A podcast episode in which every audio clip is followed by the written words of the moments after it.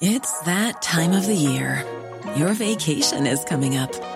You can already hear the beach waves, feel the warm breeze, relax, and think about work. You really, really want it all to work out while you're away. Monday.com gives you and the team that peace of mind. When all work is on one platform and everyone's in sync, things just flow wherever you are. Tap the banner to go to Monday.com.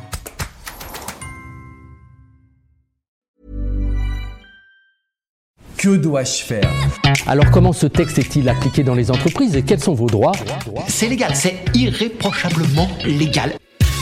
Pendant mes heures de travail, j'ai un email à envoyer à mes collègues ou à mes amis. Est-ce que mon employeur peut le lire Et est-ce qu'il peut l'utiliser contre moi? Première chose pour savoir si votre employeur peut lire votre mail, c'est d'où vous l'envoyez. Juliette Sancy, avocate au barreau de Paris. L'ordinateur professionnel et l'email professionnel, en principe, oui, il a le droit de les lire. Il y a une présomption qu'ils ont un caractère professionnel. Dans ces cas-là, l'employeur peut les lire, les ouvrir et même les utiliser contre vous. Deux exceptions en revanche, la dénomination et le contenu. La dénomination, si le mail est identifié comme personnel, que vous l'avez précisé dans le sujet, alors il n'a pas le droit de l'ouvrir. Alors attention, un dossier qui s'appelle Mes documents, c'est pas personnel, c'est trop général. Sur le contenu, une deuxième exception. Si le contenu du mail est personnel, même si c'est envoyé avec votre adresse professionnelle, votre boss n'a pas le droit de les ouvrir et il ne peut pas en utiliser le contenu, parce que ça porte sur votre vie privée.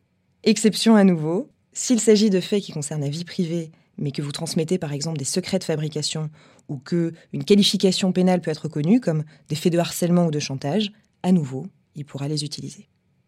Si vous envoyez des messages depuis votre messagerie personnelle, alors là c'est non. La messagerie personnelle, c'est le secret des correspondances. Même chose pour Facebook, Twitter, Instagram, c'est non.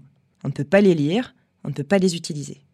Exception à nouveau, euh, c'est si vous postez ou si vous commentez une page publique qui est accessible à tous. Si c'est un commentaire sur une page ouverte, alors ce n'est plus protégé par le secret des correspondances et on pourra l'utiliser contre vous. Alors soyez prudents. Privilégiez vos messageries personnelles et ou toujours identifiez vos emails personnels comme personnels.